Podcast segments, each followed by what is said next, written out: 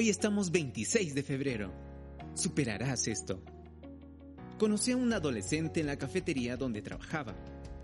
Acaba de terminar el instituto.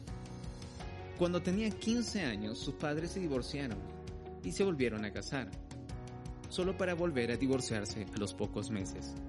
Recientemente sus padres le dijeron que tomara una decisión, vivir con mamá o con papá.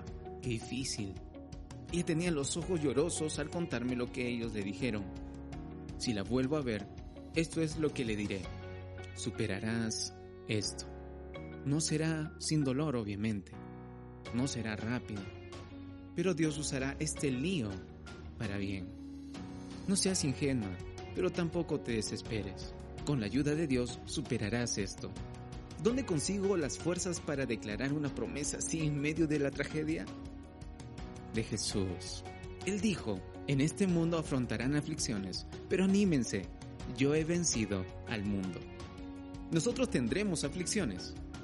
No dijo quizás tendremos. Pero tenemos razones para no perder la esperanza. Jesús ha vencido a lo peor de este mundo.